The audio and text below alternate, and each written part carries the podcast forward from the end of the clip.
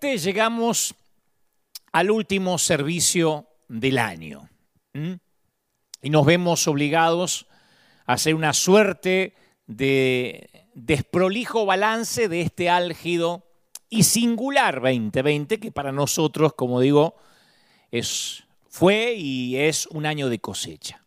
Claro, al principio nos lo tomábamos a broma, era enero y ya se oían ecos de que había aparecido un nuevo virus infeccioso en China, pero quedaba lejos, ¿no? Era, era Asia. En febrero el asunto fue ganando importancia y, y, se empezó a escuchar que el coronavirus había llegado al norte de Italia, pero aún eso, para nosotros por lo menos, nos quedaba demasiado lejos. Era Europa. Y finalmente la Organización Mundial de la Salud decretó la pandemia anunciando que entrábamos en una nueva normalidad. Y de repente despertamos y el año 2020 se había suspendido. Hasta en Disneyland y Disney World, la verdad, superó la magia. Como dije acá una vez cuando esta pandemia comenzó, la muralla china no fue tan fuerte para detener el contagio. Nueva York y Las Vegas, las ciudades que nunca dormían, fueron obligadas a apagar la luz y a descansar a la fuerza. Ya ningún camino quiso conducir a Roma porque lo primero que se cerró fue el espacio aéreo para llegar a Italia. El representante de Dios en la tierra, por lo menos según el catolicismo, se quedó sin fieles en la plaza y hasta él también tuvo que hacerse la prueba del coronavirus. Eh, los besos y los abrazos se transformaron en armas peligrosas. Un virus se coronó de la noche a la mañana como dueño del mundo, casi como un golpe de Estado inesperado a nivel global, como un gobierno de, facto, ¿no? Y de pronto las fronteras que se defendieron con guerras se quebraron con saliva y hubo equidad por primera vez en el mundo, pero en el contagio. Porque se repartió igual para ricos, para pobres, para eh, ciudadanos e indocumentados. Y una mañana nos dimos cuenta que vivimos en un planeta que hoy se pone una máscara no solo para un virus, sino para torpemente tapar nuestra vulnerabilidad mezclada con soberbia. Y fue como descubrimos que una enfermera se volvió más indispensable que un futbolista y que un hospital se hizo más urgente que un misil. Se apagaron las luces de los estadios, se detuvieron los conciertos, no estoy diciendo nada nuevo, ¿no? a esta altura. Se detuvieron los rodajes de las películas en Hollywood, los vuelos, se cancelaron las vacaciones, los cultos, los encuentros masivos. Y entonces en el mundo hubo un tiempo para la reflexión a solas. Un virus nos puso a valorar a nuestros viejos, que comenzaron a irse en silencio, sin una, una despedida digna, a valorar a nuestra familia, a nuestra congregación, a nuestra familia espiritual. Y vino, claro, la sensación del confinamiento, la, la, cuarentena, la reclusión, la pérdida de las libertades más básicas. Se hicieron populares las videollamadas entre amigos, familiares, que decían de manera subliminal, te necesito cerca, pero como no puedo, el Zoom, el Skype ayuda. Creo que son muchas las imágenes y, sensaciones, tanto positivas como negativas, que se nos van a quedar grabadas en la memoria una vez que culmine este año en pocos días. Mirando hacia atrás, yo creo que para mayo o junio, por lo menos a nosotros nos cayó la moneda de que el 2020 se había suspendido hasta nuevo aviso. Fue un año que se suspendió. Se suspendió en las rutinas que conocíamos, en lo que creíamos que íbamos a hacer, en las visiones que habíamos planificado. Las mascarillas creo que van a quedar como el símbolo perfecto de, lo más amargo de esta crisis. Mascarilla, tapaboca, como se le diga, ¿no? Esta, esta, distancia con nuestros seres queridos, esa, esa, esa protección contra la enfermedad. Esta semana yo leía a un periodista muy reconocido, por cierto, español, que decía que lo que más va a recordar él es esa sensación de vulnerabilidad y de fragilidad que nos dejó el 2020. Y él decía, si algo hemos aprendido es que todo lo sólido se desvaneció en el aire y que en cualquier momento y de manera insospechada puede llegar algo para lo que no estamos preparados. Se acabó la seguridad, decía el periodista, estamos ante una época en la que cualquier cosa es posible. Y hay un filósofo e investigador libanés que llamó a este tipo de eventos, como la pandemia, cisne negro. Él realizó una, una analogía con este particular ave, esta particular ave que, dado que es negro el cisne, cumple con tres condiciones. Primero, es una rareza. Segundo, produce un impacto en nuestra rutina visual. Y tercero, se transforma en un objeto de análisis o estudio y nos hace reflexionar sobre nuestra vulnerabilidad, como decía el periodista español, y cómo eso en algún momento fue rutinario y hasta pedestre, se transformó ahora en un tesoro. Basta pensar en situaciones que hace dos meses eran habituales, como saludarnos, conversar, vernos de manera presencial, tener un servicio con toda la gente, eh, el 31 del año pasado nos reunimos aquí en la arena, tuvimos que agregar butacas, sillas, gente en el lobby para celebrar la despedida del año juntos. Hoy nos parece que pasó hace añares, que pasó hace décadas. Y ese cisne negro nos obliga a reinventar el cómo vivimos y nos conduce a una nueva resignificación del valor de las relaciones, de la salud y fundamentalmente de nuestra relación con Dios. Porque yo estoy consciente, como Dios nos vino hablando todo el año, que muchos se están preguntando, ¿y por qué Dios no fue bueno durante este año? ¿Por qué no nos bendijo? ¿Por qué cuando, cuando brindamos el 31 de diciembre del 2019 Dios no nos alertó? Algunos se preguntan esas cosas. Para un amigo que conozco, esta pregunta es más que una cuestión meramente eh, teológica o académica. En agosto de este año, su padre contrajo el COVID y luego tuvo que ser internado de urgencia.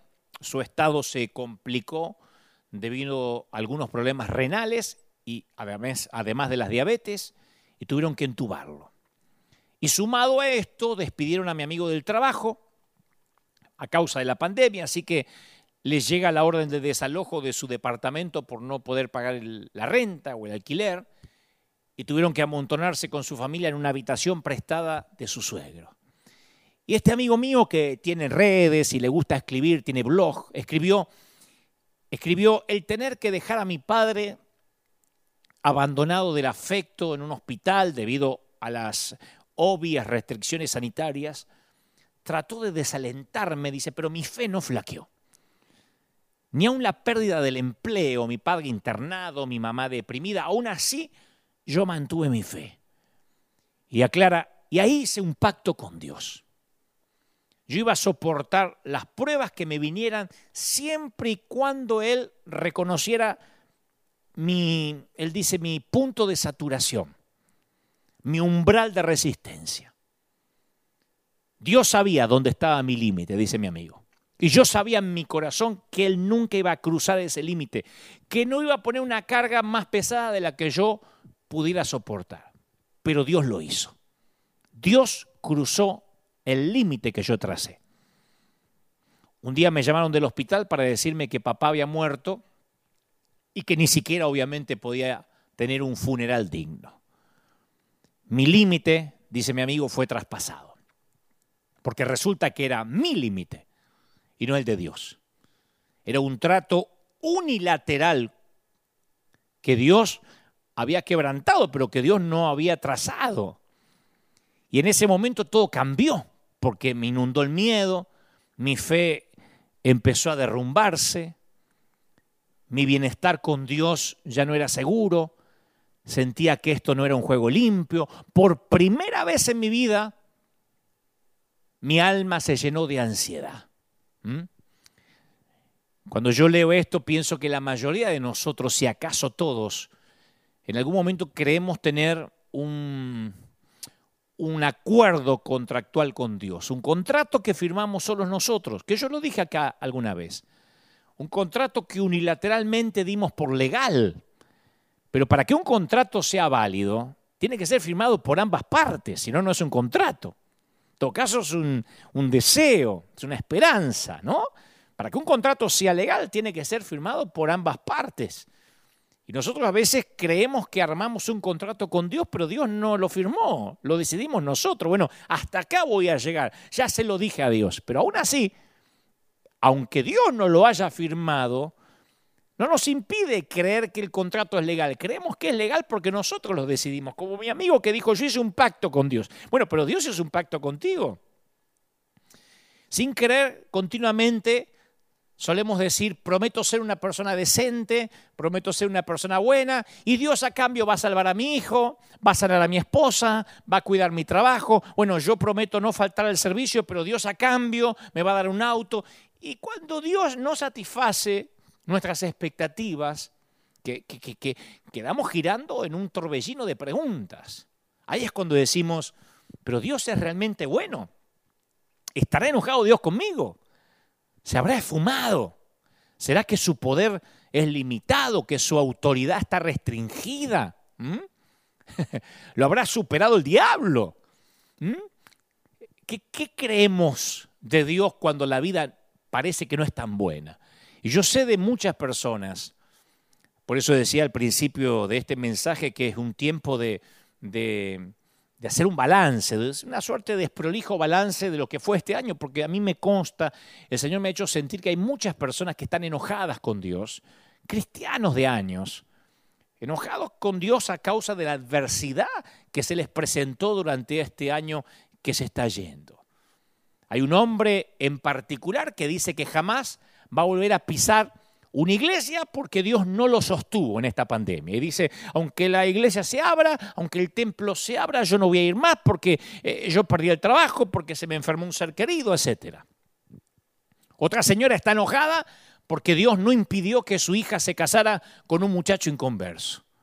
Sea cual sea el caso, la verdadera tragedia es que estas personas se pusieron espiritualmente del lado de afuera o sea, no van a poder avanzar espiritualmente ni un centímetro más hasta tanto cambien su perspectiva en relación con la adversidad, en relación con la crisis.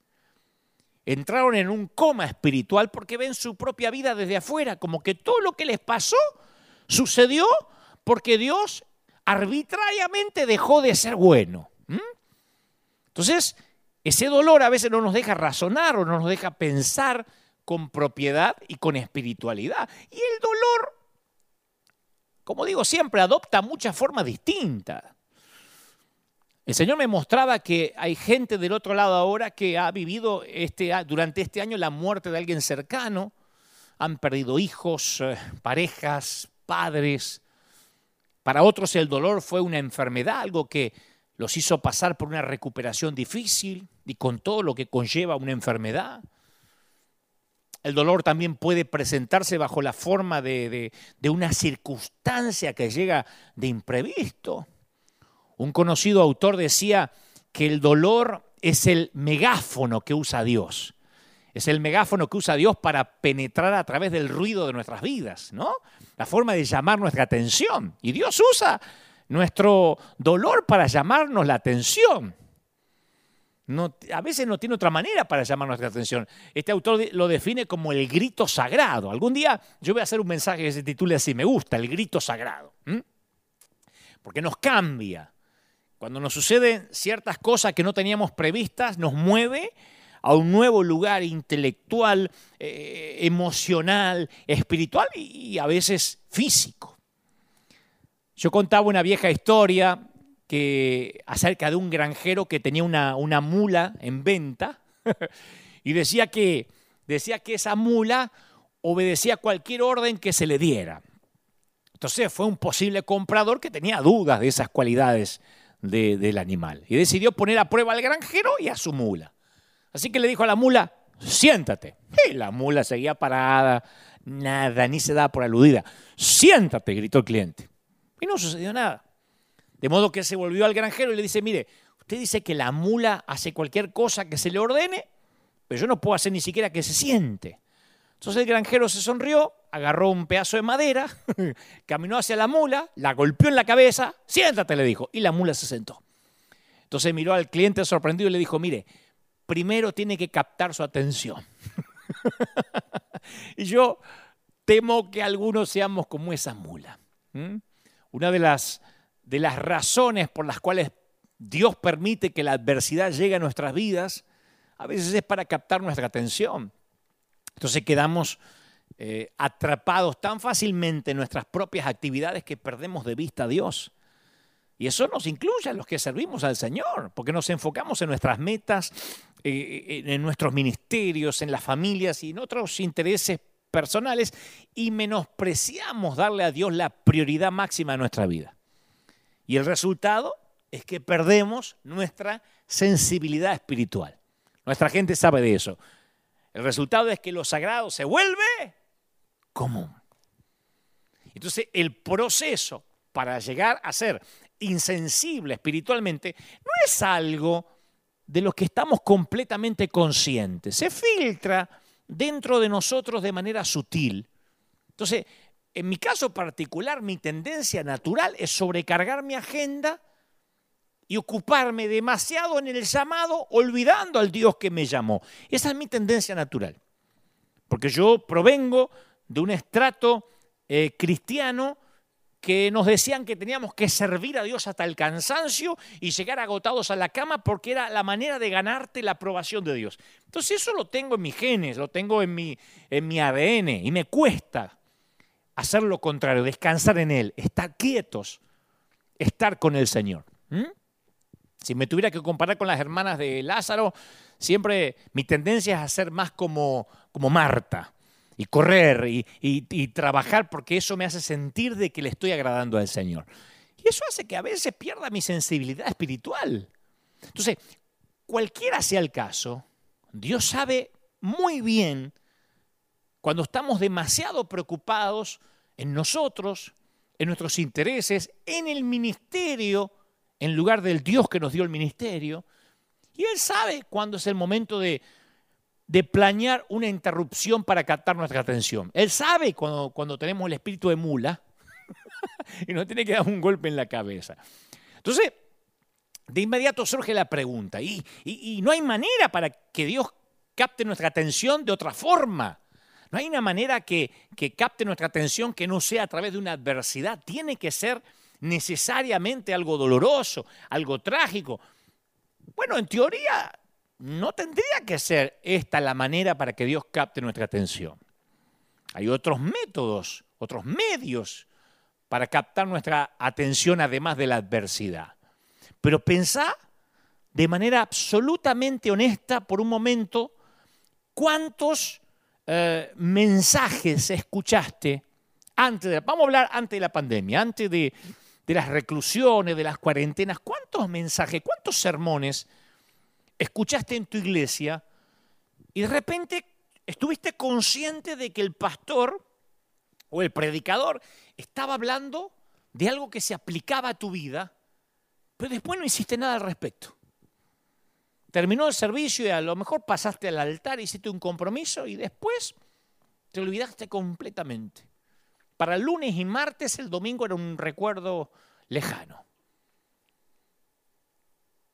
¿Cuántas veces escuchaste un testimonio que te impactó y, encendió el deseo de vivir con mayor santidad? Dijiste, sí, tengo que... O esos predicadores que te cuentan de que han buscado a Dios, que han ayunado, y uno dice, sí, tengo que, tengo que tener ese nivel de búsqueda, ese nivel de, de pasión, de entrega. Y apenas saliste del templo, te invadió, te inundó un interés terrenal, un interés completamente fuera de la iglesia inundó tu mente, barrió con todos tus planes y tus intenciones y ni oraste, ni buscaste al Señor, ni leíste la Biblia como habías prometido. Entonces muchas veces se requiere más que un sermón, que un mensaje para captar nuestra atención. Ni siquiera, ni siquiera es suficiente que haya una convicción sincera. Por lo general se requiere un impacto fuerte para que cambiemos de rumbo, para que entendamos, para que Dios llame nuestra atención. Cuando las cosas salen bien, cuando las cosas salen como queremos, suele ser difícil que dirijamos nuestros pensamientos hacia Dios. No nos volvemos personas espirituales necesariamente cuando todo nos va bien. De hecho, cuando todo está bien, tendemos con facilidad a asumir un estado de confianza, de superioridad, que no necesitamos a nadie. Nuestras oraciones se vuelven tediosas, aburridas, bostezamos. Eh, el pastor hace el llamado al altar o hace el llamado al arrepentimiento, a hacer la oración del penitente a aquellos que no tienen a Cristo, y nosotros bostezamos, miramos la hora, pensamos en que vamos a ir a almorzar, todo se nos hace común, la palabra de Dios empieza a parecernos tediosa, aburrida, y para empeorar las cosas, empezamos a confundir nuestro bienestar con lo espiritual, que es uno de los peores errores confundir nuestro bienestar, no sé, eh, social, económico, nuestra salud con nuestra espiritualidad. Como no nos pasa nada malo, erróneamente asumimos que todo está bien con Dios. Tiene que estar todo bien con Dios. Si me pude, me pude comprar, renovar el auto. ¿Cómo no va a estar todo bien con Dios si, si, si tengo trabajo, si tengo salud? Seguro que está todo bien con Dios. Y no es necesariamente así. No pasa solo con los cristianos, sino con aquellos que no tienen a Dios. Cualquiera que haya trabajado en el evangelismo sabe de lo que estoy hablando. Es casi imposible para un incrédulo que carece de problemas que lo presionen, que sienta la necesidad de un Salvador. Cuando todo está marchando bien, ¿por qué voy a echarlo a perder pensando en Dios? Yo me acuerdo siempre el testimonio de los hermanos Hermosillo, que eran los fueron los músicos de Luis Miguel por un tiempo. Y una vez, hablando en México con, creo que era con Heriberto, con Héctor, yo le preguntaba si, si, si era posible llevarle el Evangelio a alguien famoso como Luis Miguel, estando tan cerca. Y ellos me contestaron muy sinceramente, bueno, lo que pasa es que es difícil llegarle a alguien que es joven, que tiene dinero, que tiene éxito, que agota localidades donde se presenta, porque cree no necesitar nada. ¿Por qué hay que pensar en la muerte? ¿Por qué pensar en la pobreza si yo eh, tengo dinero de sobra? Incluso, ¿por qué hay que preocuparse por el mañana? ¿Mm? Ahora, durante este 2020, no solo algunos se preocupan por el mañana, sino que algunos se están preocupando por el día después de mañana. Algunos están preocupados por lo que va a pasar, si esto se va, a mantener hasta junio, hasta julio del 2021, si esto va para diciembre y se habla de nuevas cepas del virus que están apareciendo por allá y por Brasil y por, eh, este, Italia. Entonces, ahora ya no solo pensamos en la inmediatez del hoy, en la cercanía del mañana, sino en el día después de mañana. Yo nunca vi tanta gente pensando en el futuro en términos de mediano y largo plazo como ahora.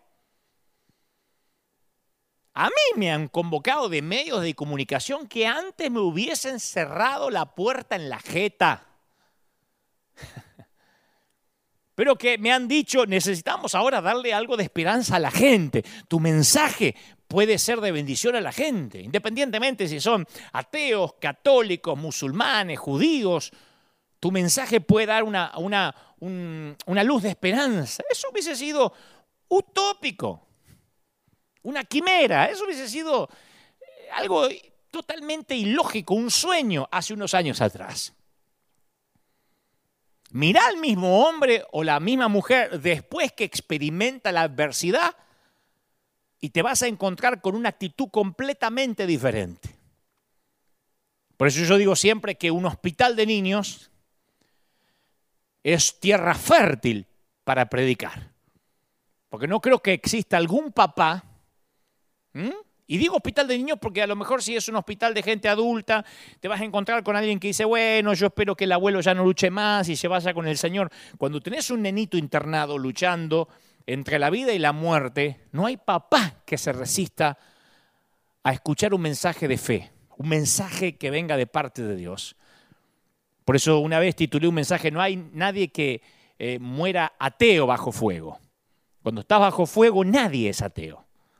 Todo el mundo necesita un mensaje de esperanza. Yo estuve eh, en vuelos complicados donde el avión parecía que se iba a estrellar y todo el mundo rezaba. aunque el que no sabía rezar pedía que le enseñen a rezar, oraba, buscaba a Dios a su manera, pero yo creo que nadie muere ateo tampoco en un accidente inminente, en algo que va a ocurrir en los próximos minutos o segundos. Claro, porque lo que era de poco interés, ahora se convirtió en el único interés. Lo que anteriormente era de gran importancia, ahora ya no atrae más. Hay gente que decía, yo no puedo estar si una vez a la semana no voy al teatro, si yo no voy al cine. De repente se terminó todo. De pronto Dios, en algunos, tiene toda la atención. ¡Pah! El palazo en la cabeza de la mula. Y tal es el poder de la adversidad que pone de rodillas al más fuerte y al más terco de nosotros hace que aflojemos nuestros lazos con aquellas cosas que son de poco valor y que nos aferremos fuertemente a aquel que sabemos que nos puede liberar. Una de las mejores ilustraciones de este principio es lo que le sucedió a Jonás, que a diferencia de Saulo de Tarso, que ignoraba la verdad hasta que se encontró con Jesús camino a Damasco, Jonás conocía la verdad y decidió huir de ella. Entonces, es probable que la mayoría nos identifiquemos más con Jonás que con Saulo de Tarso o Pablo, ¿no?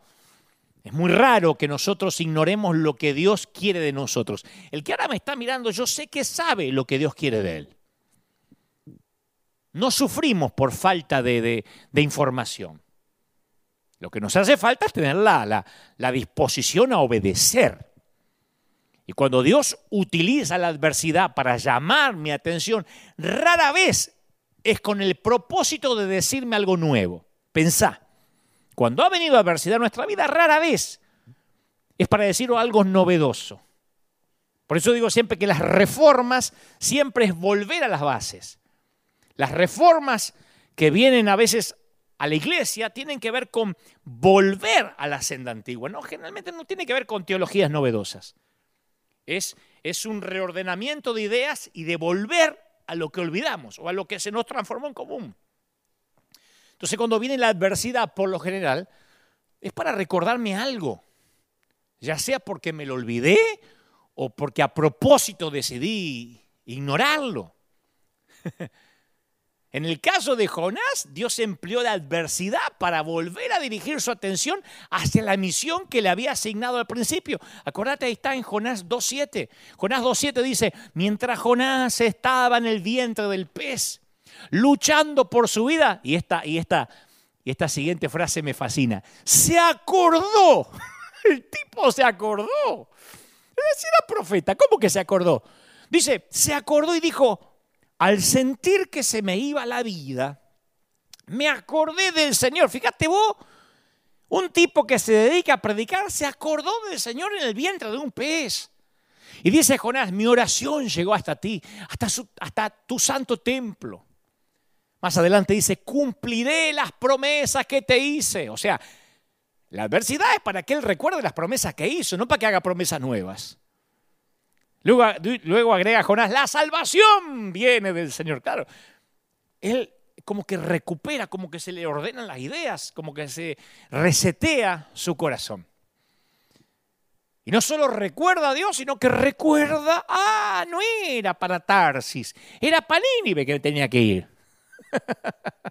y ahí Jonás rededicó su vida al Señor. ¿Por qué? Porque de repente en el vientre del pez, mientras que nadaba entre las algas marinas y los jugos gástricos del pez, sintió compasión por la gente perdida de Nínive. No, tu abuela. Jonás decidió obedecer a Dios porque en el vientre del pez se le dio una buena dosis de realidad. Puesto de una manera simple, Jonás, yo tengo el control, le dijo Dios. Y esa era una buena razón para, para empezar a obedecer. A veces Dios nos tiene que hacer como hacemos nosotros con nuestros hijos pequeños, que tenemos que hacer un, como dicen los puertorriqueños, un revolú, entrar y poner las cosas en orden y pegar dos, tres gritos para que los niños no se adueñen de la casa y piensan que no hay reglas o piensen que no hay disciplina. Eso por un momento no te hace popular. Y por momento tus chiquitos van a decir, papá, mamá, ahora es mala, papá es malo, eh, me arruinó el espíritu de la Navidad, pero de tanto en tanto hay que poner los puntos, ¿sí o no? Y para el que recibe la disciplina, puede parecer injusto, puede parecer cruel. Y si uno ve la historia de Jonás de afuera, dice, bueno, qué cruel, pobre tipo, pues estaba desobedeciendo lo que Dios le dijo que haga. Desafiando la orden divina. Y para ser sincero, en medio de las situaciones que Dios usó para ganar, para ganar mi atención, yo también tuve mis dudas. Yo dije, ¿será que Dios me dejó de amar? Muchas veces Dios me dijo, Dante, por allá. ¿Por allá? ¿Seguro? ¿Sí? Bueno. Y me fui para el otro lado. Y después terminaba en un vientre de un pez vomitado y yo decía, eh, Señor, eh, no me amas más. O sea, igual que los chicos. Nosotros somos los injustos si es que en algún momento le colocamos a Dios la etiqueta de que Él es cruel. Nuestra terquedad hacia su espíritu lo hacen recurrir a Dios a usar la ceguera camino a Damasco o el pez rumbo a Nínive para volvernos otra vez en sí. Son nuestras preocupaciones, nuestras obsesiones por las cosas de este mundo que disminuyen nuestra sensibilidad espiritual. Y si somos realmente sinceros, a veces no le dejamos a Dios otra alternativa. La pregunta es, ¿Dios es bueno solo cuando la vida es buena? Porque, viste, lo hemos dicho muchas veces. Cuando alguien se recupera del cáncer, decimos, Dios es bueno, aleluya. ¿Qué pasó, hermana? Yo tenía cáncer y después hice un análisis y desapareció. Gloria al Señor, Dios es bueno. Nos da un aumento de salario y decimos, Dios es bueno. Ingresamos a la universidad, nuestro equipo gana, gana el Barça, Dios es bueno. Messi está iluminado, Dios es bueno. Viene Ronaldo, nos mete tres goles, bueno, Dios nos abandonó. Digo, diríamos lo mismo si las circunstancias no son tan buenas. ¿Dios es bueno en la maternidad? Sí. ¿Y en el cementerio? Pues yo tenemos que ponernos de acuerdo, que a lo mejor Dios es, tiene, tiene desfasajes hormonales, es bipolar y a veces bueno, a veces malo. O nosotros no estamos entendiendo de qué se trata esto. ¿Dios es bueno en la fila del supermercado cuando tenemos el carrito repleto de mercadería? Sí. Y bueno, ¿y, es el mismo Dios bueno en, la fila para conseguir empleo? Dios es bueno en días de recesión como en los días de provisión.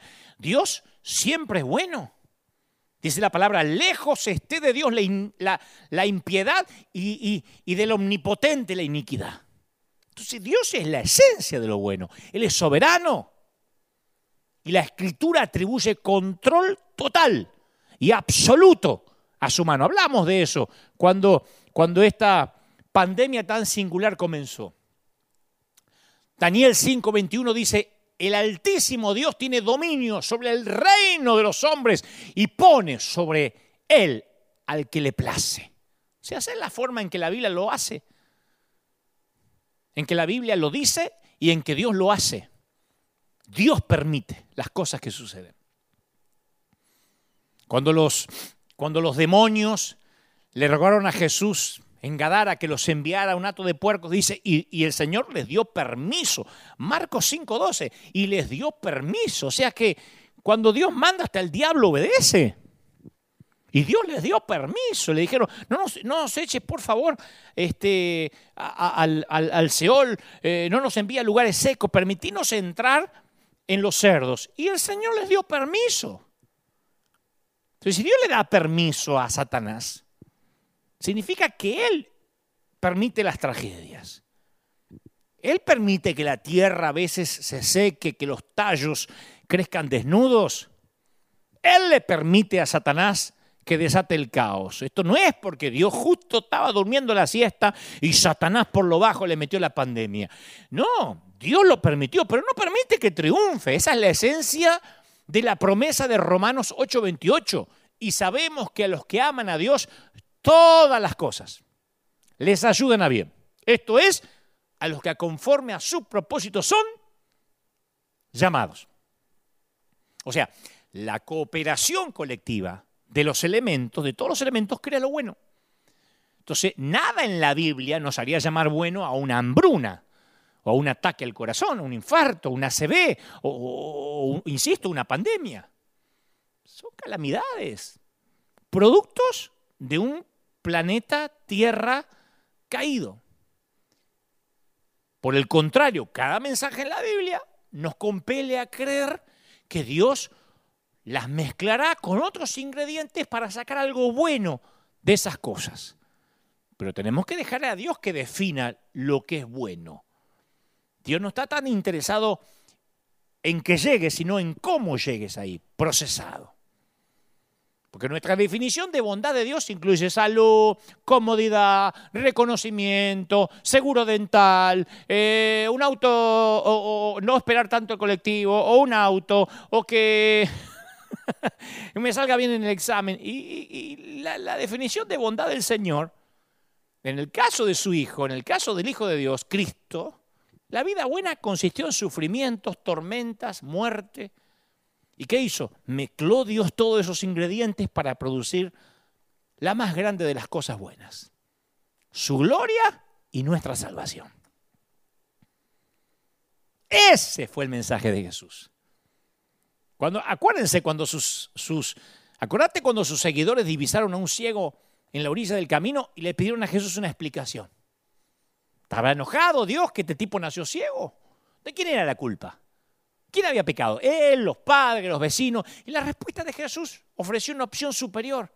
El hombre estaba ciego para que las obras de Dios se manifiesten en él. Entonces tenemos que decidir. O confiamos en Dios en lo que nosotros creemos que son las malas y las buenas, en lo que nosotros creemos que son las malas y las buenas, o nos alejamos de Él y dejamos de confiar. Pero Dios, como le pasó a mi amigo, va a seguir cruzando la línea de ese trato unilateral que hacemos con Dios. Hay gente que dice, pues yo hice un pacto con Dios. Yo el otro día mirando el canal cristiano hice un pacto, lo hiciste vos, Dios no lo hizo el pacto. Pero si yo le prometí al Señor que si, si daba mi diezmo, eh, que Él iba a cuidar mis hijos. Y el otro día me enteré que mi hijo tuvo un accidente. Yo no puedo entender si yo le prometí. Bueno, es tu promesa. O sea, Dios no firmó ese trato, insisto, unilateral, a veces instigado por nosotros los predicadores. Por eso nosotros no nos queda otro camino que decidirnos. ¿Qué vamos a hacer? Este amigo que te mencioné antes, él concluyó en su blog con estas palabras, más o menos las que me acuerdo. Él puso, yo pasé semanas este, este, este, amigo que el papá falleció de, COVID y que ni siquiera pudo despedirse, que además perdió el empleo, que estaba viviendo en, una habitación en la casa de su suegro, dice, yo he pasado semanas tratando de entender por qué un Dios tan amoroso pudo permitir que que a mi papá se lo llevara el virus. Porque su papá era relativamente joven, ¿no? No era viejito. Entonces, aclara mi amigo, la única conclusión a la que puedo llegar fue que tengo que renunciar a ese límite que, creo que Dios puso y lo puse yo. Tengo que de una vez por todas ofrecer mi vida entera, cada minuto de ella, al control de Dios sin pensar en los resultados, confiar. Mi familia está en las manos de Dios. Dios no ha trazado líneas ni ha hecho tratos, ha entregado su Hijo para que nosotros tengamos vida eterna y nosotros tenemos que entregar nuestras vidas al Señor.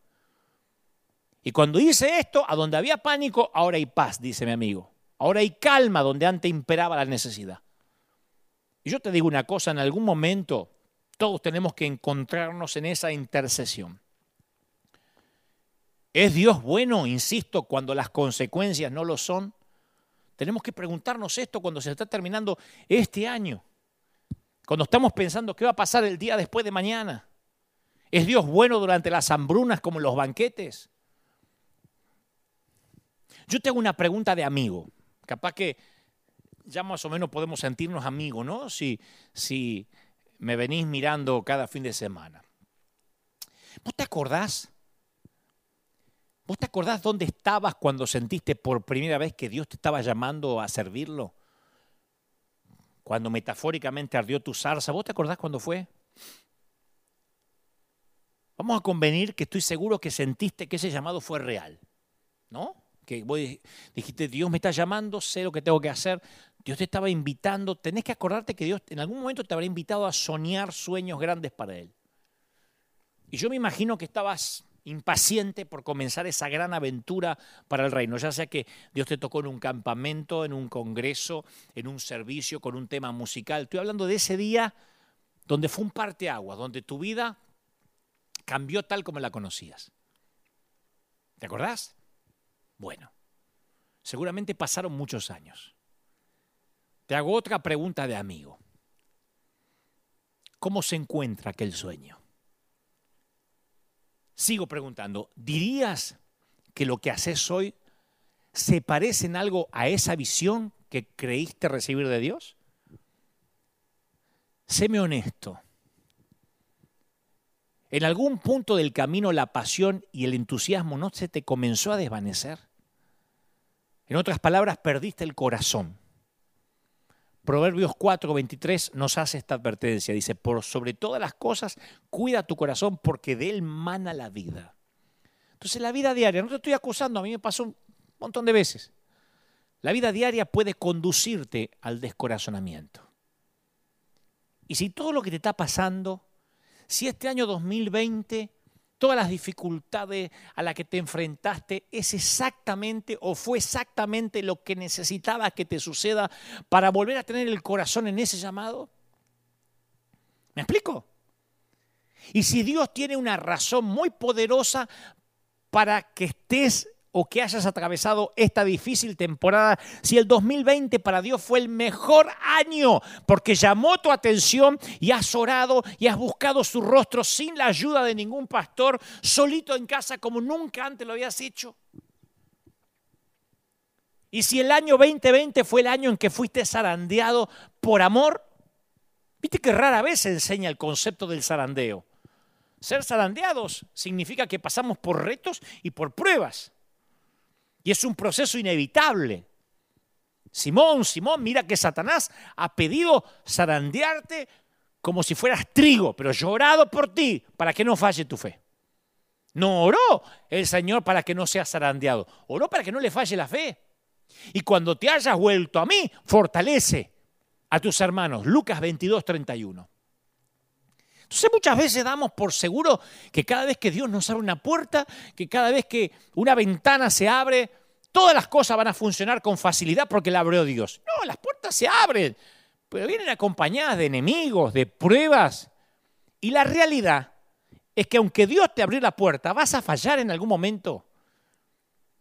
Capaz que no vas a tener lo que hace falta cuando comiences.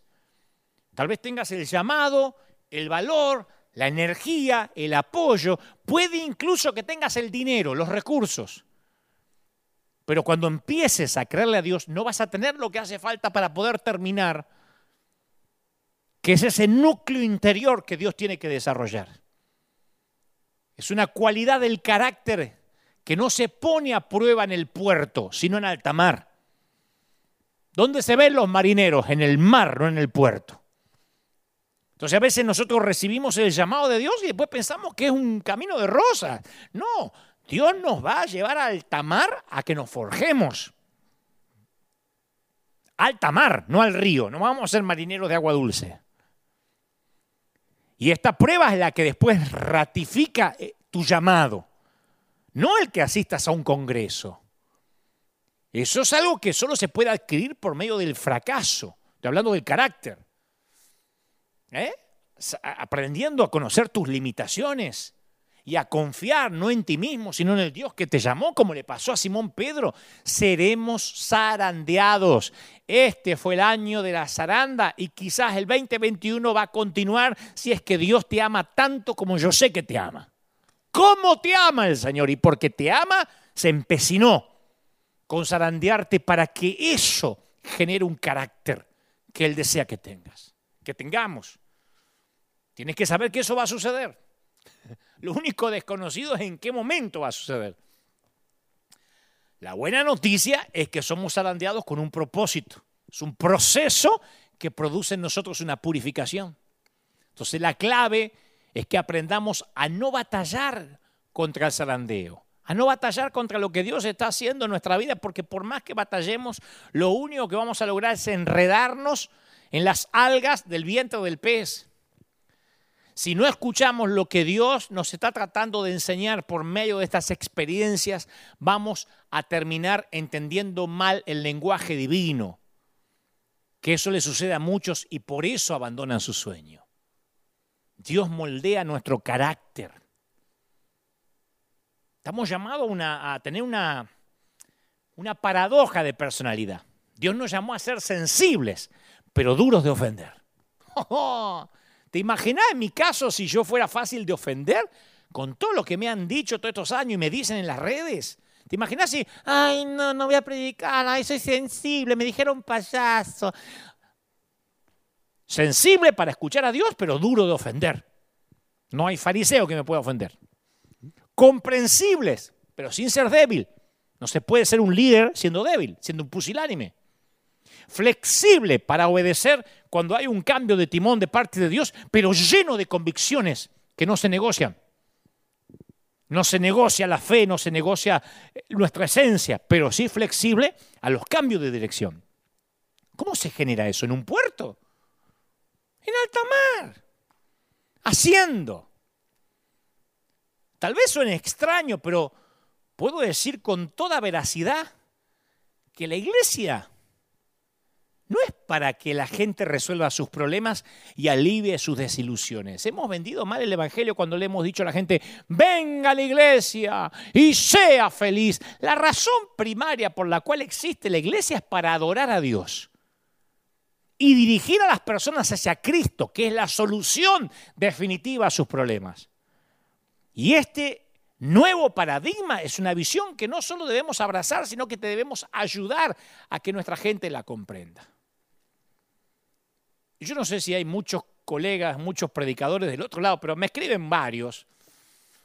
Pero no sé si han quedado muchos a esta altura, porque he perdido amigos desde que empezó la pandemia. Pero este es un consejo para mis queridos pastores, que, que, lo hago como autocrítica, ¿no? Que se los digo de corazón. A veces en nuestros intentos bien intencionados por promover el Evangelio algunas veces prometemos cosas de manera excesiva. Y no los culpo porque yo también he cometido ese error y lo sigo cometiendo. Uno quiere que la iglesia sea un lugar feliz, ¿no? Procuramos eso. Queremos ayudar a todas las personas de manera que llenamos nuestras iglesias con una cantidad excesiva a veces de ministerios, en un intento a veces por ofrecer ministerios que vayan dirigidos a cuanta subcategoría de personas nos encontremos, empezamos a crear ministerios hacemos, si tenemos una iglesia funcionando, hacemos ministerio para solteros. Después nos dicen que los solteros se están reuniendo, pero son chiquitos, son de 17 hasta los 25, y el soltero de 40 y pico no, se, no encaja. Entonces abrimos solteros más jovencitos y soltero más adulto. Y después nos dicen, ¿y el ministerio para viudos? Porque los viudos nos sentimos mal con los, con los, los chamaquitos, con los pibitos. Entonces abrimos un ministerio de viudos. Después abrimos un ministerio de preadolescentes, que no llegan a ser adolescentes. Después un ministerio para separados. Después un ministerio para divorciados, porque los divorciados no quieren estar con los separados. Los separados todavía no, no, están en el nivel de los divorciados. Un ministerio para suegra. Un ministerio para gente cool. Un ministerio para las hermanas aburridas, que están en la ama de casa, se aburren y quieren juntarse. Entonces al final tenemos iglesias llenas de un amplio espectro de ministerios que operan en niveles poco eficientes. Lo hemos vivido acá que los abrimos por un tiempo, después dijimos, pérdida de tiempo, porque terminamos haciendo pobremente muchas cosas cuando deberíamos estar haciendo bien menos cosas. Entonces el egocentrismo de nuestra cultura engendra una religión egocéntrica. La pregunta más común en el evangelismo actual es, ¿qué es lo que Jesús puede hacer por mí? ¿Qué puede hacer Jesús por mí? Porque el shampoo ceramida me, me deja el cabello sin caspa. ¿Y Jesús? Porque Herbalife eh, me, me, hace bien a la digestión. Pero ¿y Jesús? Entonces, los posibles conversos oyen que Jesús puede darle felicidad, abundancia, prosperidad. Y entonces el mensaje del Evangelio se adapta a una cultura cada vez más narcisista. La conversión moderna nos trae a Jesús a nosotros en lugar de llevarnos hacia Él. En lugar de seguir a Jesús, le pedimos a Jesús que se una a nuestras vidas. Entonces, escuchamos que Jesús está para ayudarnos a mejorar lo que ya hacemos. Tenés un taller mecánico, sumale a Jesús y vas a tener una cadena de talleres mecánicos. ¿Qué haces en tu vida? Y yo hasta ahora lo que hacía era vender casa por casa. Ah, sumale a Jesús y serás un empresario. Entonces, Jesús no cambia la vida, las mejora. Las tunea, las luquea. es una distorsión en que todos en algún momento hemos caído. No, ahora me vine empoderado y ahora lo que toque va a ser de bendición, así que ahora me voy a subir de nivel en el multinivel. No, el cristianismo lo llevamos al mismo nivel de adoración de otros dioses. Entonces la experiencia de Jesús durante la pasión, durante la muerte, está destinada a mí también. La invitación que Jesús me hace es, no llores, Dante, por mí, unite a mí. La vida que planeé para los cristianos es una vida cristiana parecida a la que yo tuve, dice Jesús. Jesús nos dice, yo no fui pobre para que seas rico, no fui burlado para que tú seas honrado, no fui humillado para que tú fueras elogiado. Si no le hubiese dicho a los discípulos, mira, yo me voy a llevar lo peor, me voy a llevar la cruz, pero ustedes van a vivir como jeques árabes. No, el Señor revelaba la imagen del hombre cristiano, una imagen que también te incluye. Pablo le escribió a los colosenses y le dijo, estamos destinados a contemplar y a completar el sufrimiento de Cristo. No solo verlo, sino también completarlo. ¿Qué? Verlo lo vemos todos. Nos gusta contemplar cómo sufre el otro. No sé si nos gusta, pero hasta ahí llegamos. Pero después hay que completarlo. Y la obsesión del evangelismo moderno, de nuestro evangelismo a veces, por un Salvador triunfal, y un evangelio de prosperidad hacen de la crucifixión un dato insignificante. Y la crucifixión, sí, bueno, en Semana Santa nos acordamos de la crucifixión. Jesús jamás nos explicó el porqué de esos sufrimientos, simplemente hizo del sufrimiento una condición indispensable, ¿sabe de qué? Del llamado y del discipulado. Y lo tenemos que decir porque si no nos van a seguir tocando otros 2020. En ninguna oportunidad Jesús le preguntó a aquellos que querían acompañarlo si eran puros, honestos, eh, sobrios, respetables. Jamás intentó convencer a alguien de servirlo con promesas de felicidad. Por el contrario, con, con una honestidad contundente le dijo, si alguien quiere ser mi discípulo, ¿qué? ¿Qué tenía que hacer? lleve su cruz cada día. Y el que no carga su cruz cada día, fíjate que no fue cada semana, cada siete días, los domingos, cada mes, cada día, y me sigue, ¿qué pasa? No puede ser mi discípulo. Fíjate que es excluyente, ¿eh? O cargar la cruz o no puede ser discípulo. Es, no, no, no es opcional, es excluyente. En referencia a Pablo, el Señor le dijo a Ananías, le voy a mostrar a Pablo cuánto tendrá que padecer por mi nombre. ¡Oh! Anda, orale. Pero ¿por qué tengo que orar por esto? No, no, porque le tengo que enseñar cuánto tiene que sufrir por mi nombre. Pablo a lo mejor pensó que estar ciego temporalmente era todo el sufrimiento. No, Dios tenía que mostrarle todo lo que tenía que pasar. Mediante naufragios, arrestos, azotes.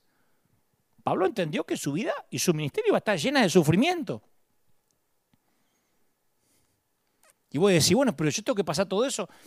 Mira, la cruz de frustración en todas sus formas llena nuestras iglesias.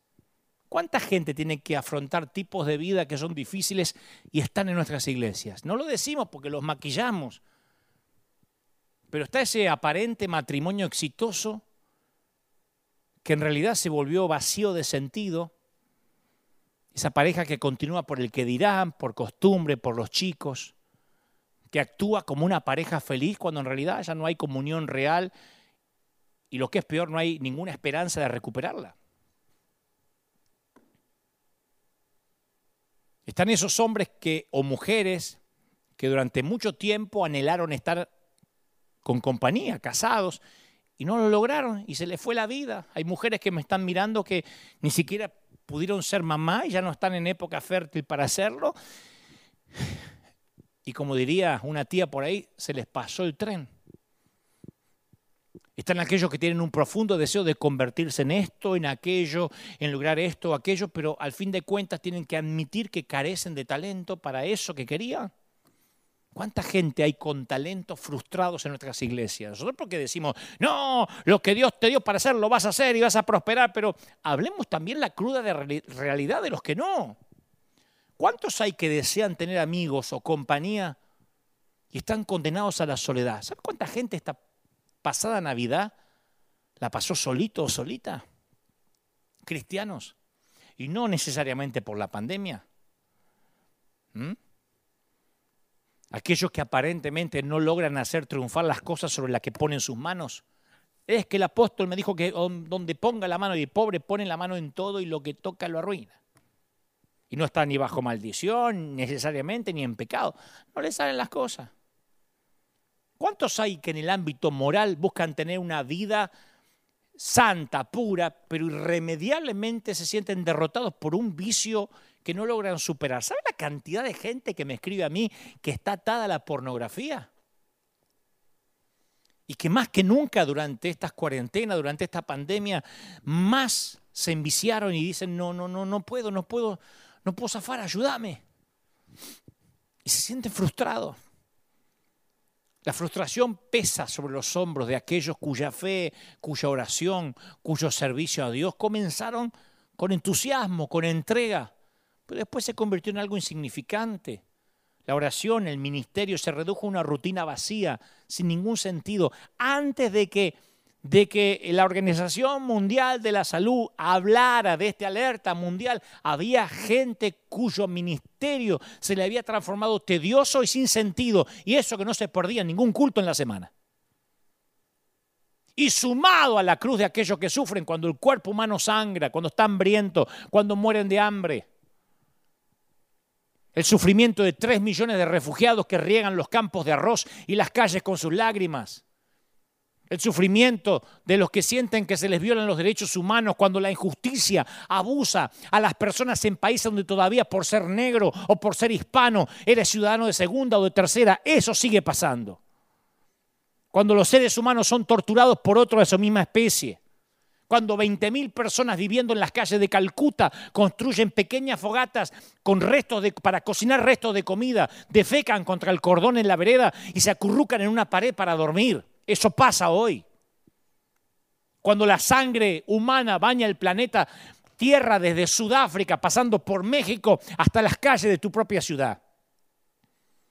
Cuando vemos las barrigas hinchadas en, en Etiopía, los barrios pobres en cualquier gran ciudad y las villas miseria, los cordones de emergencia, los caseríos, los asentamientos de América Latina, las escuelitas deterioradas en pueblos remotos. Cuando uno ve todo eso, uno dice, wow, hay gente que lleva cruces. Y ahí el Evangelio de prosperidad no tiene nada que ofrecerles. Entonces, o entendemos el verdadero Evangelio o nos quedamos sin mensaje. Por eso es que cuando apenas comenzó la pandemia, algunos, no todos, pero algunos no sabían qué cuernos predicar. Lo único que les salía es, hay que ser prudente, hay que ser prudente. Y lógico, porque ahora empoderarte y proclamar que ibas a viajar por el mundo ya no le servía a nadie.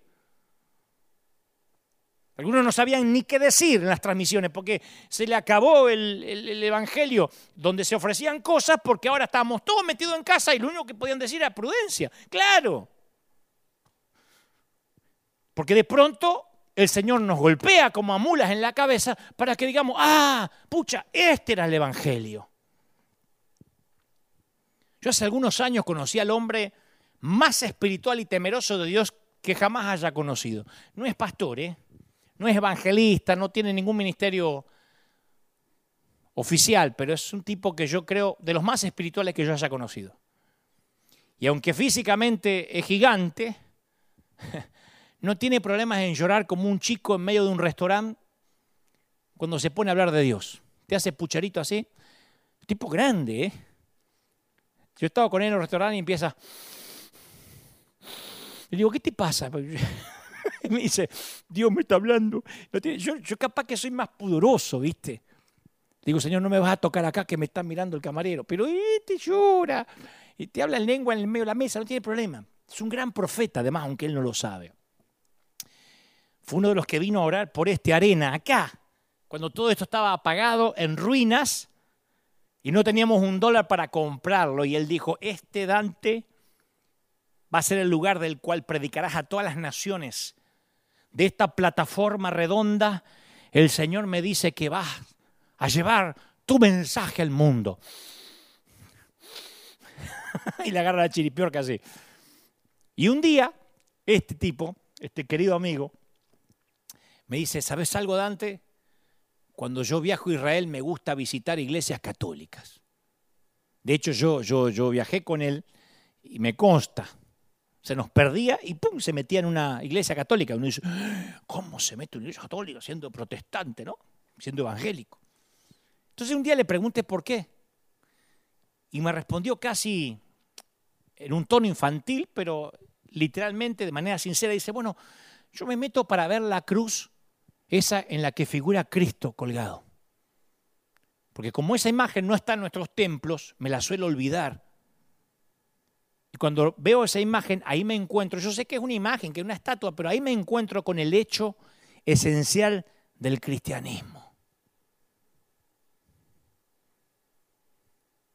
Ahí me acuerdo.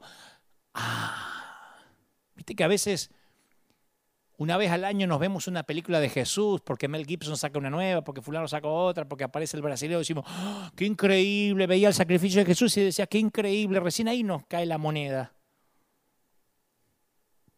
El descubrimiento de mi amigo al ver una imagen que no entraba a adorarla, así que no empiecen a arrojar piedras contra el televisor porque te vas a arruinar el aparato. A mí no me van a llegar. No entraba a adorar la imagen. Entraba a ver y a recordar de qué se trataba el Evangelio, que era de un Cristo crucificado. Resucitó, sí, pero pasó por la cruz. Lo que descubrió este hombre es el mismo que Pablo descubrió, lo mismo que Pablo descubrió. Que a pesar de Pablo predicar todos los misterios del cristianismo, afirmó que solo conocía uno. Él dijo, estando entre ustedes, les escribió a los corintios, no quise saber de otra cosa sino de Jesucristo y más estrictamente de Jesucristo crucificado. Eso quería saber Pablo. Primera de Corintios 2.2. Yo quería saber acerca del Cristo crucificado, porque eso significaba el amor.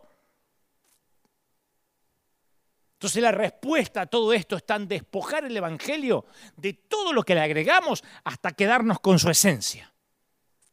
Y el Evangelio tiene como función primaria hacer que las personas lleguen a tener una relación íntima con Dios.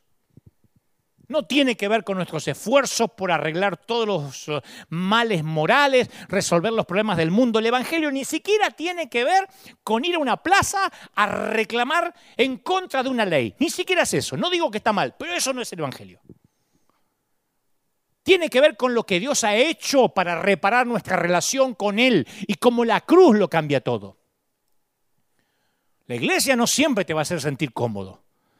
La iglesia no va a ser siempre la respuesta a tus necesidades. Si estás mirando por primera vez, déjame que te diga esto de corazón, de lo más profundo de mi ser. Algunas veces, cuando las iglesias se vuelvan a abrir, si se abrieron en tu país ya, no te va a gustar lo que pasa adentro. Puede que a veces hasta te marches incómodo de algún servicio, especialmente si estás viendo tu pecado salir a la luz. Si sos soltero, el venir a la iglesia no te garantiza que acá adentro vas a encontrar a tu pareja. No te garantiza que tus hijos no se te van a revelar. Venir a la iglesia no es la respuesta a todos tus problemas económicos, porque esto no es Angway, ni Herbalife, ni ningún otro multinivel. Y es muy posible que no te lleves bien con las personas de la iglesia porque acá adentro es un hospital de gente muy rota.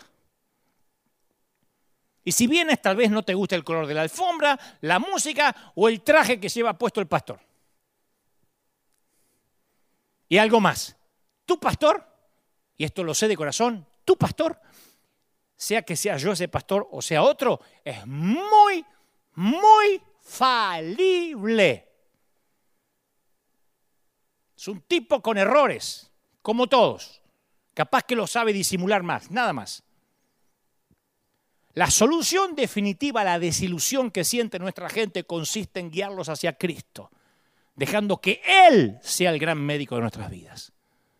Y una vez que pasa eso, la desilusión toma un aspecto diferente, porque ahora, si las personas se desilusionan, en última instancia se estarán desilusionando con Dios.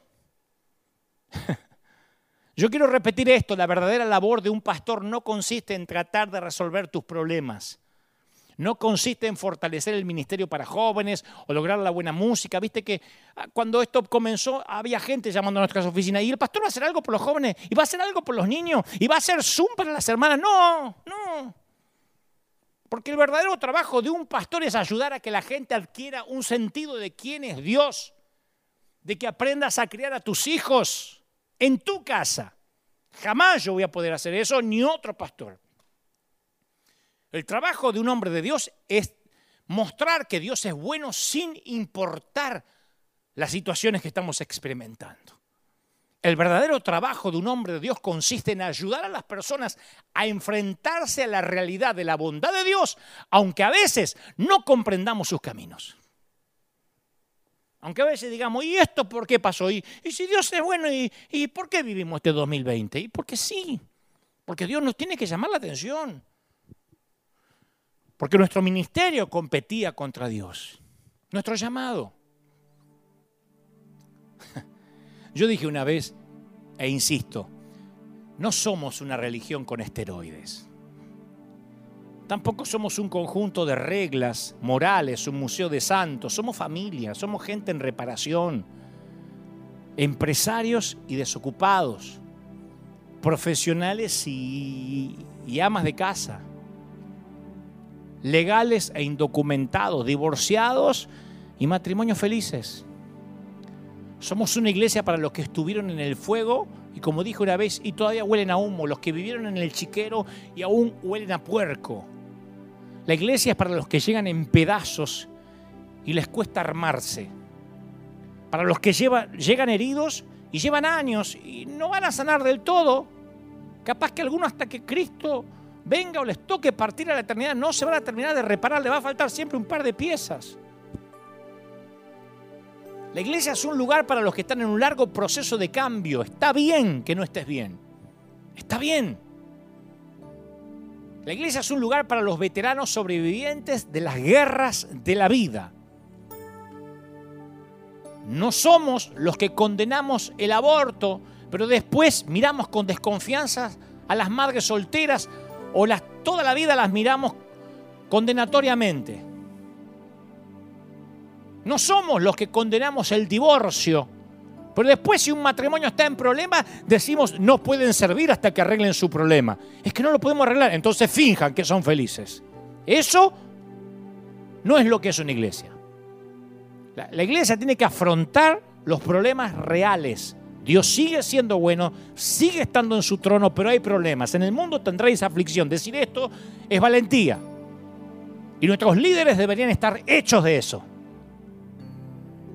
Pero este tiempo de pandemia es permitido por Dios para que regresemos a la sencillez del Evangelio. Así tengas que meterte en una iglesia católica para mirar una cruz con el Cristo crucificado y decir, ah, era eso un tiempo para ver a Jesús con tus propios ojos y compruebes qué diferente es al que te dijeron que era. Jesús no era un seguro médico. Ese Jesús de los evangelios es el secreto mayor guardado del cristianismo. Y si tu encuentro con Jesús fue real, la cuarentena, la reclusión puede durar 10 años más no te vas ni a enfriar ni a apartar. 30 segundos de cielos abiertos mantuvieron a Pablo fiel hasta la muerte. Pero si tu encuentro, como hemos dicho todo el año, era de espiritualidad prestada, si no eras hijo, sino nieto de Dios, posiblemente ya estarás sin oxígeno. Y el tamiz o el colador también es plan de Dios la separación del trigo y la cizaña, los llamados de los ofrecidos, lo hipócrita de lo genuino, también es de Dios. Yo espero que surja una revolución de los moderados.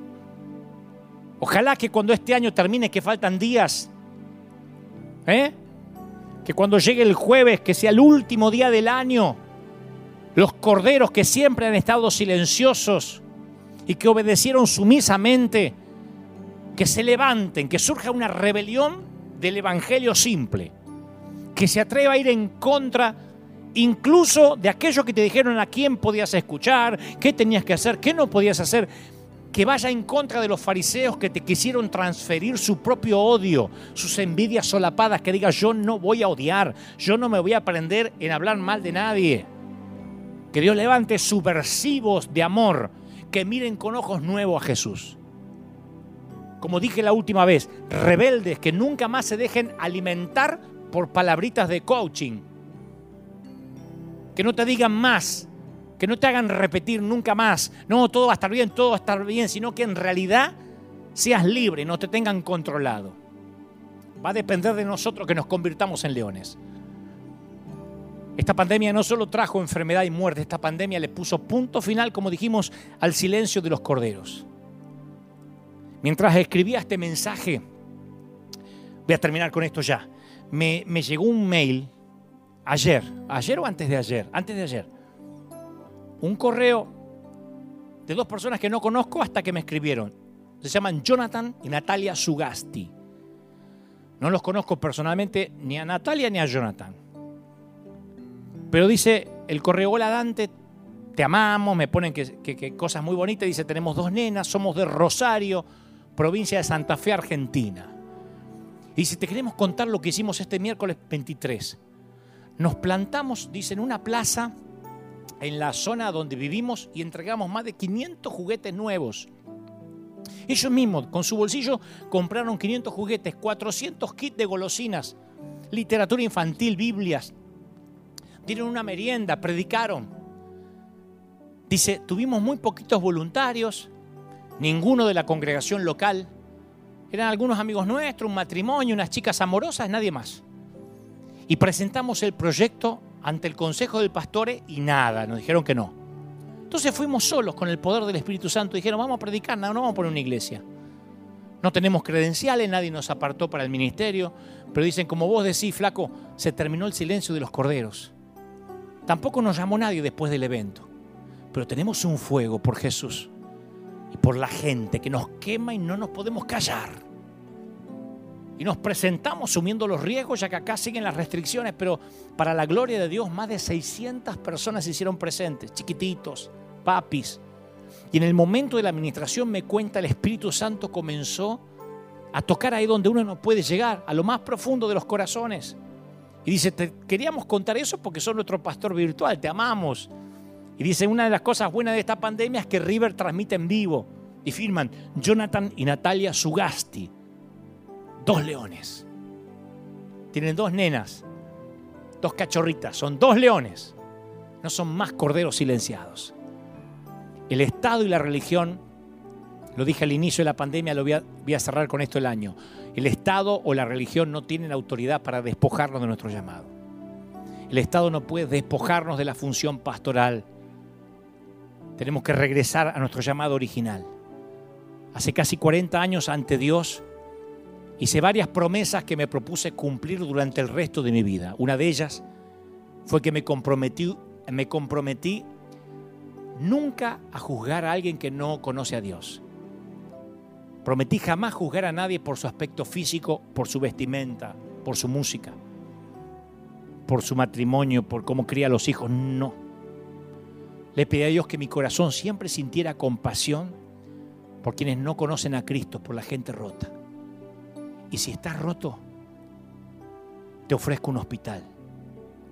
Sea lo que sea que hayas hecho con tu vida, esta, aunque sea virtualmente, es tu embajada tu ciudad de refugio, tu lugar seguro. Aquí no te hacemos preguntas. ¿Aceptan a cualquiera? como el Señor. Ahora que todos los mapas se tiñeron de rojo por la muerte, por el virus, ahora es cuando quienes venimos a dar esperanzas seremos recibidos bajo cualquier color de piel y en cualquier idioma.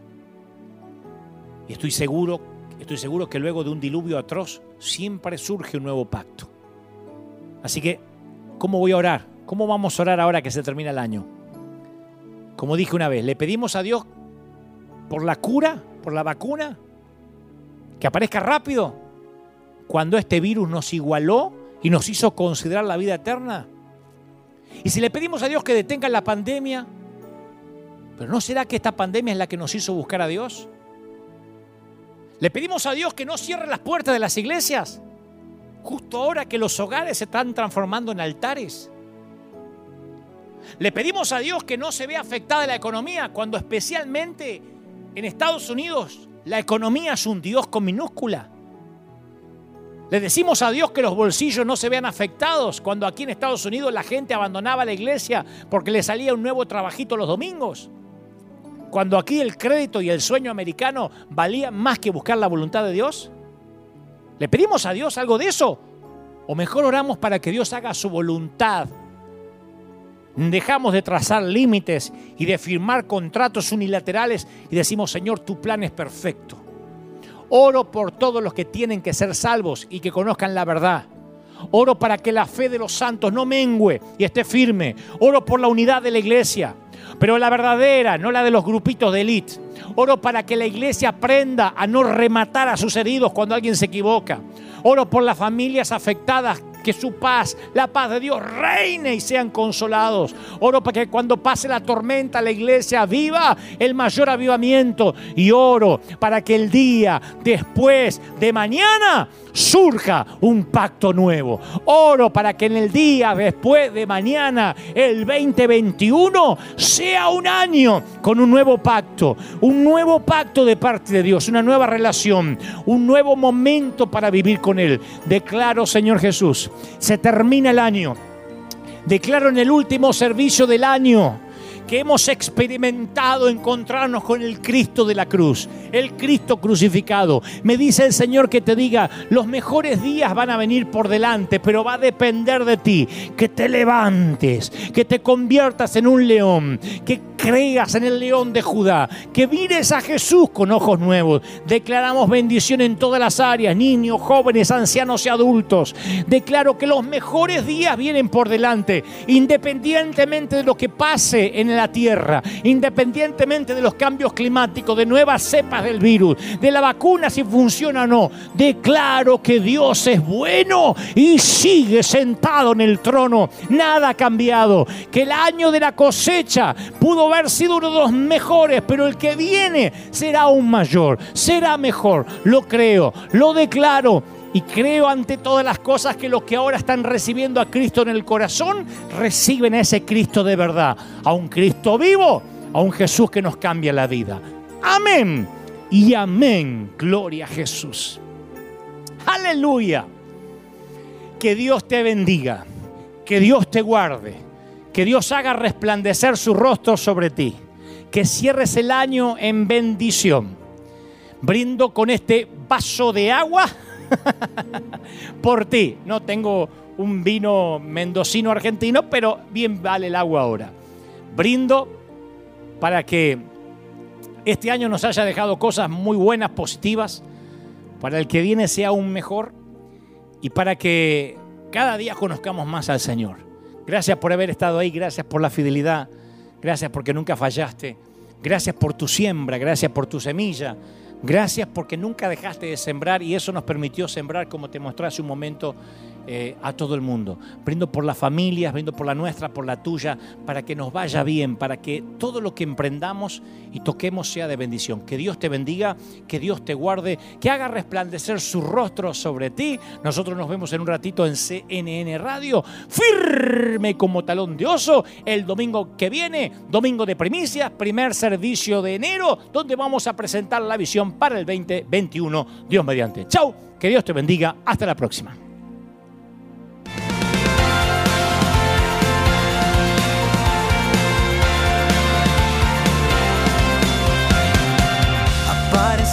Una noche de soledad, abandonado y perdido te reconocí. Tu voz diciéndome no temas, yo estoy aquí. El Padre me envió por ti y me curaste las heridas, me sanaste mi Jesús. Todas mis cargas las dejaste allí en la cruz. Algo tan grande no lo puedo comprender. Oigo tu dulce voz diciéndome una y otra vez. Oh, oh, oh,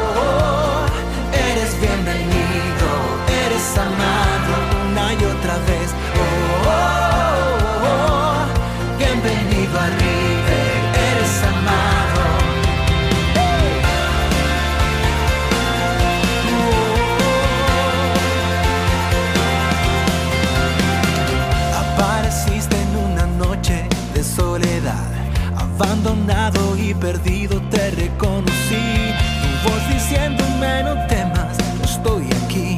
El Padre me envió por ti. Y me curaste las heridas, me sanaste mi Jesús. Todas mis cargas las dejaste allí en la cruz. Algo tan grande no lo puedo comprender. Oigo tu dulce voz diciéndome